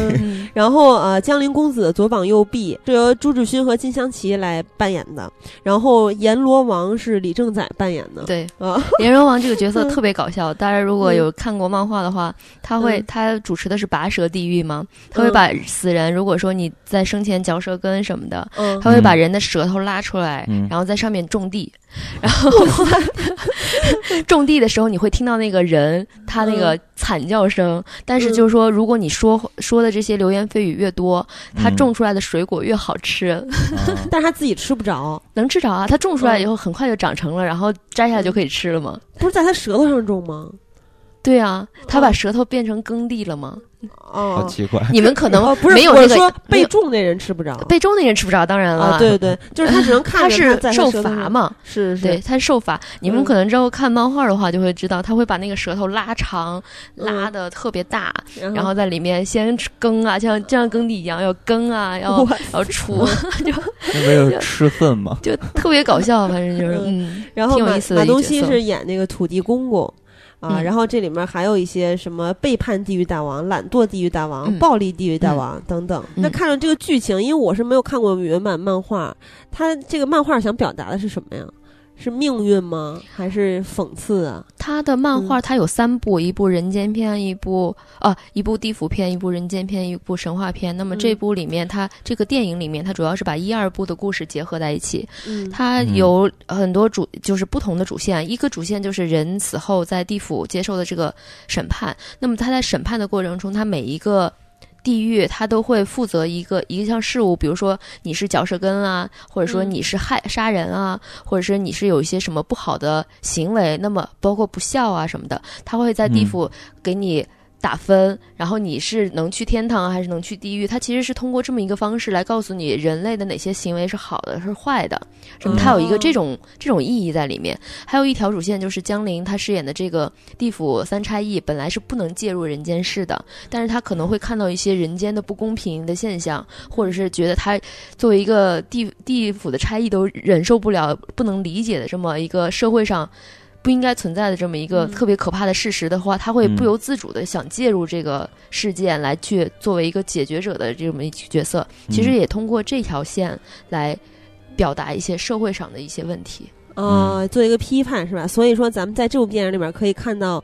正义的小贺叔是啊，正义的，而且他这部电影是在韩国来说用绿幕拍的，应该是最多的一部电影。哦，嗯，所以小何他他们就说，反正从现场探班的人回来就说，小何天天对着绿幕挥剑，然后也面对着看不见的怪物，看对着空气挥剑，所以也是对他来说是一个挺有意思的一个新尝试。嗯，回去要画一张画，可 以可以。呃，然后呃，还有就是。不可错过的片子有一部是《军舰岛》，是吧？这个主演有我非常喜欢的黄正民，还有呃，在二零一六年因为《太阳的后裔》大火的宋仲基，就是是吧？从军队回来演的第一部戏就各种破纪录，是吧？跟那个谁宋慧乔双宋组合，嗯，哎，他俩是爆恋情了吗？没有。哦，没有是吧？就粉丝很反感各种各种意淫是吧？然后还有苏志燮啊，这个他们来主演，导演是柳承完啊，他指导过《老手》和《柏林》这两部，大家应该也非常熟悉了。嗯啊，等等，还有其他一些电影。那这部电影它跟咱们之前二零一六年盘点的时候说到的几部电影有点像，它也是讲述的日剧时代的故事，但是它的角度不太一样，它讲的是。当年被日军强征后拼死逃脱的这四百多个朝鲜人身上发生的真实故事，然后去做了一些改编，同时呢也加入了导演的一些想象。呃，之所以要说必看呢，是一个是。目前在韩国业内来说，这个片子的投资跟《与神同行》差不多等级的一个投资，是一个非常艰巨的任务。但是现在业内觉得，首先对于导演的信任，还有对于演员的信任，还有对于这个题材的信任，就觉得应该可以的达得到。所以他，你想韩国能够过千万人的电影，其实对于我们来说也是挺有一个看的价值。对，然后另外一年也没几部嘛。对啊，一年也没几部，而且这个片子其实拍的挺不容易的。我听说的是他们在现场因为拍摄很不顺利，因为他们整个搭了一个金剑岛那样的景，所以很不顺利。所以导演带头剃头，然后剃光头。第二天，所有的工作人员吓得所有工作人员全部剃光头。所以你你知道韩国电影人这种现场的。的这种献身精神，真的是挺不容易。就所有的人都很拧成有劲儿，很有热情，很有激情。我一定要不管任何困难，也把这个片子做好。所以我知道一些他们幕后困难的事情，所以我觉得应该去支持一下。嗯嗯，有黄正民，我就已经非常想小心棒棒以后也要剃头。哦，我我就算在现场待着，我也不会剃头的，放心。那大家都剃了怎么办？但男的剃呗。啊，就说你不支持。我我可以怎么说？戴个帽子什么的。OK，嗯，然后呃，棒棒说的必看的电影，咱们也说三个，还有最后一个就是出租车司机。这个导演和主演，棒棒你来介绍一下。呃，出租车司机是我目前看到的，就是二零一七年剧本里面，我真的是特别喜欢的。就《与神同行》，我到现在虽然看了漫画，但是我不知道它剧本怎么改编。出租车司司机是一个原创的剧本，但是它是根据真实的历史事件改编的。然后它剧本写的非常的有意思，它把一个。出租车司机作为主线，他用这个人物引出了光州事件的那个惨痛的现场，嗯，这是一个非常好的尝试，我觉得他用这种角度来切入这种历史事件，而且视角是那个出租车司机，对他的视角是通过。呃，不，都不是参与到光州运动的。一个是从首尔开出租车跑到光州的一个出租车司机，另外一个是一个国外的记者。然后他们两个旁观者的角度去看待这个历史事件，而且会产生很多。嗯，怎么说？会有一些趣味性。虽然它是一个很沉重的话题，它会一些用很搞笑的这两个人物的之间的矛盾啊，然后包括到化解啊，然后其实我都能猜出来，就是那是不是？对，因为你想啊，一个普通的小市民，嗯，他可能并不理解民主的重要性之类的。他那不是那个问题，是因为 当时光州运动的时候，整个切断了他的联络网，就是光州以外的人根本就不知道这件事儿。对，所以他们都以为。就完全不知道这件事儿，所以他们到了那个现场以后，完全像战争一样的那种现场，就完全受到了一个冲击。这个角度其实他挺挺还原当时那种社会的情况。而且那司机是宋康昊嘛，特别逗。对，由他来演一个小市民的角色，对，让我们联联想起了那个《杀人回忆》。真的就是你看剧本就觉得这就是宋康昊。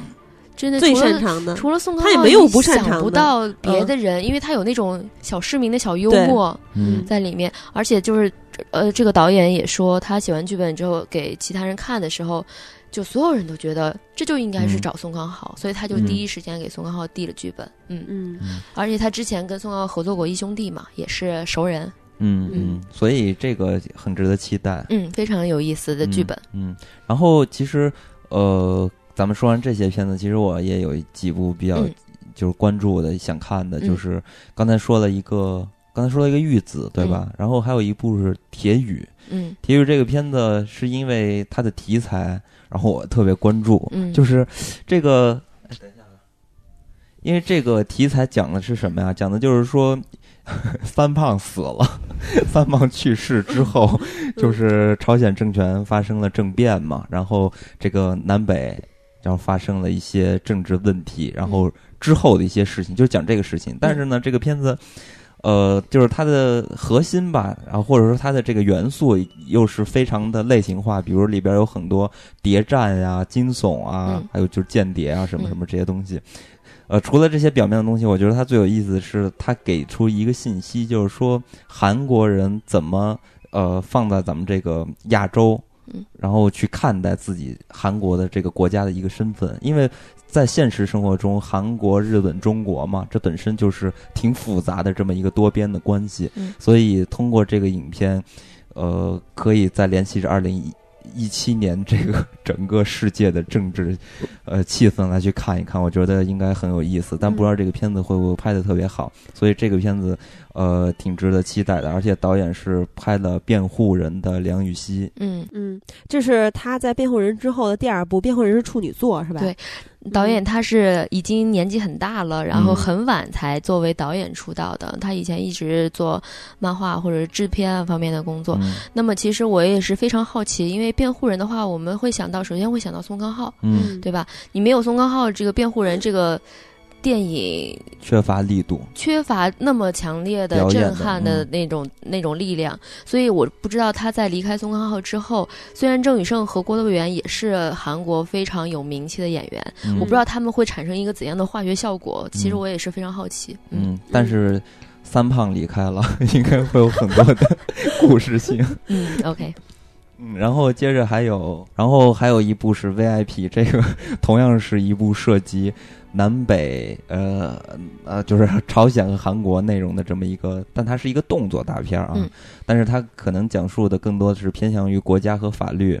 呃，对一个怎么说呢？就是其实他是一个杀人犯吧，然后在朝鲜犯了事情，但是朝鲜当局弄不住这个人，然后这个人又潜逃到了韩国，这么一个类似有一点黑帮犯罪动作这么的一个片子。然后主演我很感兴趣，就是张东健，这算是我最早认识的 那批韩国明星吧。为什么认识张东健呢？张东健就是当时可好像是记得他特别帅吧？不是因为哪部电视剧吗？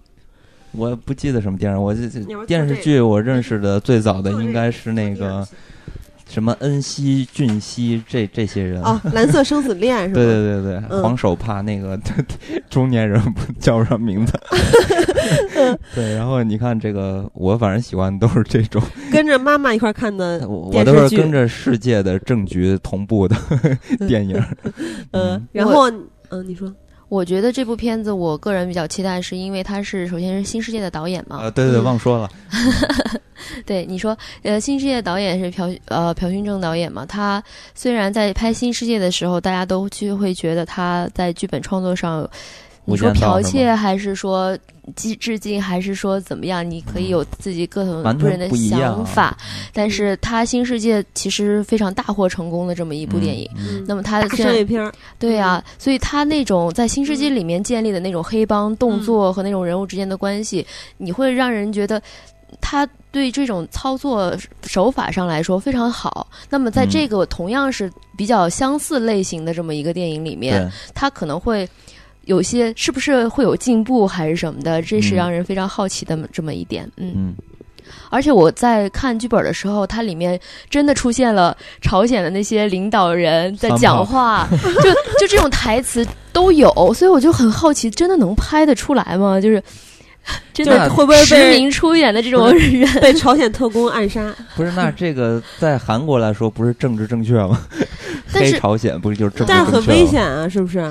我不知道，我说我觉得导弹了，不是发射导弹会被暗杀暗杀什么的，是不是有可能？那倒不至于。但是我觉得挺神的，不是说那个朝鲜挖了很多隧道，然后被韩呃被韩国都发现了。啊，你可别这么说，我住的那个地方可是前线啊。然后我当时那个什么韩国当局都傻了，我说挖的这么远，好危险的，是不是看了《肖申克的救赎》得到了灵感？嗯，而且其实朝鲜不是都有核了吗？嗯，而且它还是华纳在韩国投资发行制作的这么一个片子。反正这个片子应该是一个商业的那种大片吧，就很有娱乐性。你看《新世界》也是那种感觉，《新世界》太好看了。不知道这个朝鲜的杀人犯杀的是不是三胖？连环杀人犯肯定不止，对吧？然后还有一部叫做《特别市民》，你看听这个名字就是很有联想啊，对这个故事。什么是特别市民？是不是朝阳的 大妈？类似于这种人物啊？这个片子是由崔敏植主演的，老男孩嘛，大家应该哎，这崔敏植其实也是我最早认识的那一批韩国演员，而且我也是觉得他挺狠的，长得，然后。演技也是看那《复仇三部曲》看的，对他演技也受到了认可嘛。然后这个特别市民就是讲述了，其实就是直接和这个青瓦台哎就有关系的。然后对于呃政治啊政就韩国的政治圈的黑暗面的一些揭发。嗯，讽刺啊之类的这么一个片子，其实特别符合社会的现在的现状，因为大家都知道，在二零一六年年底的时候，朴槿惠出事儿了，然后二零一七年的时候又是韩国的大选年。再结合就这部电影，其实非常 非常贴热度，是不是？贴热度，但是他其实不是竞选总统，他是竞选市长嘛？对对对，所以他只是通过这么一个故事，会反映一些在竞选方面的，包括可能他不正当的一些竞选的行为，对手段。感觉有一点纸牌屋的，有一点嗯指桑骂槐的那种感觉吧，应该嗯嗯。然后这里面还有郭道元，我刚才问棒棒，棒棒说你们都是念郭度元是吧？反正这个翻翻译的这个念法不同。那孔刘为什么念孔刘啊？孔刘他是父母的姓结合在一起的。嗯嗯，我们一开始是因为他是艺名嘛，所以没有一个那应该叫孔文刀。没有，他原原来的名字叫孔孔地哲，孔地哲，空记词儿。呃，我比较关注的就是韩国的关于政治啊、战争啊的就这些影片，因为那你今年应该会看到很多。对对对，除了你这几部之外，对，因为大家本身也都知道，其实韩国。就通过这几年看韩国电影，也能发现韩国电影其实非常的大胆。然后一七年我们能看，看一看是不是更加的。还有现在有导演在准备，就是崔顺实，嗯，大家都知道啊，嗯在在已经以他为主题，在准备他的。就是所谓的崔顺实门，就在准备他的电影。你想，他这种直接拿来用的都有，那这种借讽刺的、指指桑骂槐的片子，简直是太容易了，对他们来说。嗯，期待一下吧。嗯，然后我也有几部期待的，有点多，所以我就简单说一下啊，也是给给，就是因为有的可能不不那么好看，但是我就很期待。嗯啊，比如说呃，有一部《燃烧》。啊，我期待不是因为它是李沧东导演的电影，是因为主演里面有刘亚仁，啊，然后其实之前咱们那个二零一六年有一部片子《请点赞》是那个刘亚仁演的爱情喜剧嘛，我也准备看一下，就是吧。只要他演，我就想看。但是李沧东导演的这部作品现在就属于制作怎么说？嗯呃，本来是打算很快就开机的，但是因为出现了一些主要是剧本上的问题吧，然后他们在剧本修改，所以这个片子什么时候能开机，现在还是未知数。那么这个演员到底到时候能不能有行程来演，也是未知数。但是其实大家从。江东元和刘亚仁定就是定选角的时候，都觉得挺期待的，就不知道他们跟李沧东导演会是一个什么样的状态。对，而且这个剧情还是一个。女主人公啊，和富二代还有出租车司机三个人之间的这么一个悬疑故事。嗯，然后他他这个其实讲的是韩国社会贫富差距的问题。对，我觉得这从剧情上也挺有意思的。然后呃，刘亚仁之前其实就早一些的时候，我看的我查的，我不知道是不是真的，这个要问棒棒。有人说他是呃中五路四小生里面的垫底，是这样吗？那是因为因为他起步比较晚吧？不是，因为是。可能说，同时的四小生里面，其他人都通过电影或者电视剧，比他的名气会更高一点。但不是你你你垫底是说名气垫底呢，还是说人气垫底呢，还是说演技垫底的？这个很难说，对吧？首先，他四小生里面他属于稍微晚那么一点，对。但实际上他是。白想就是影帝啊，成就比较高。对啊，就是其实我觉得他在电影方面的成就还是蛮好的。嗯，他电视剧不是也拿了白想的最佳男主角吗？主角还行，主角。六龙其实我觉得你所谓的四小生，我不知道。我一直没有对这个四小生有什么特别的概念，都是好像媒体在一直在讲这个事情。其实我觉得他们个人有个人的风格和态度，还有个人的发展。嗯嗯，其实我觉得他的爆发力和强力都是非常非常强的。然后，而且还有我特别爱在那个 Instagram 上看他的私照，他特别会穿，而且很，我就最以我的审美来看，太帅了，又帅又有趣。他私照得特别没溜儿。但我还是想捏宋康昊的脸。是宋康昊的帅是是不是是魅力之帅？然后还有一部电影特别有意思，我觉得它叫《念力》，是严相浩，也就是拍《釜山行》《的釜山行》的这位导演，他的就是《釜山行》不是电影处女作吗？然后这一部是他的第二部作品，啊，然后主演是柳成龙和沈恩京等等，呃，然后这部电影我为什么感兴趣？是因为它是一部。呃，韩国应该比较少见吧，就是超能力题材的电影。就是我觉得他真的还挺有意思的。第一部拍僵尸，第二部拍这个，这都是非常非常少见在韩国电视市场的类型。感觉挺像他这个漫画家的这个身份啊。对，他不是漫画家，他一开始拍动画出身的。嗯嗯。然后这一部里面，呃，然后这一部也可以算是韩国的超级英雄电影吧。虽然有这个超级能力电影这么一个元素在里面，其实大家不要把它想象成好莱坞的那种超级英雄大片儿。它其实是一个有超能力的这么一个父亲，然后跟一个女儿发生了一个故事。它的主线还是父女的关系，然后父女亲情这个，其实跟《釜山行》有点像。对，跟《釜山行》有点像，而且跟出租车司机也有点像。出租车司机他也有一个父女的线索在里面，所以包括看过。这两个剧本的 P.D 就跟我说，这两个剧本的完成度特别高，而且的主线比较相似，而且还有就是他会以这种人小人物来带出这个历史的著名的事件，比如说。